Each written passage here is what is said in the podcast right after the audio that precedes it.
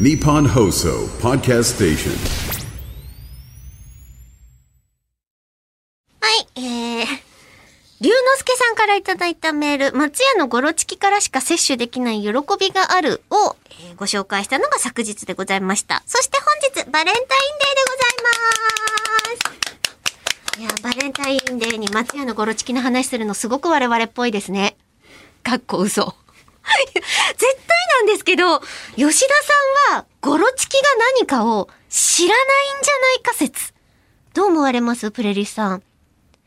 知らないですよね、きっとね。いやー、食べたことないんじゃないかな。でも今日、あの、収録の中で、バレンタインのタイミングに即するだろうと、私信じておりまして、用意したんですよ家にある。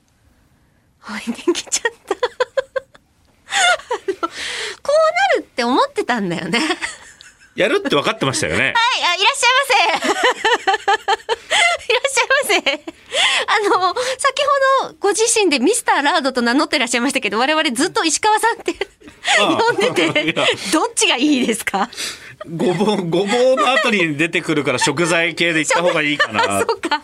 え、でも私。牛脂でもいいんだけど い、やいや、大丈夫です。そんないいもんでもないですね。あ いやいや、そういうことではなく。はい、ディレクターの石川です。よろしくお願いします。やっぱりね、松屋のゴロチキとか、バレンタインとか、あとこの龍之介さんのメールを読んでいくと出てくる内容っていうのは、石川さんのちょっと見解だったりが必要じゃないかなと。あの、吉田さんが選ばなそうっていうね、そうだ。だってさ、こっちのフィールドね。伝わるのがすごく 心強いです。いや絶対食べないと思うし、食べないけどチェックはしてるよだったら話になるじゃないですか。興味がないですよね。多分そのアンテナがどこ向いてるかな？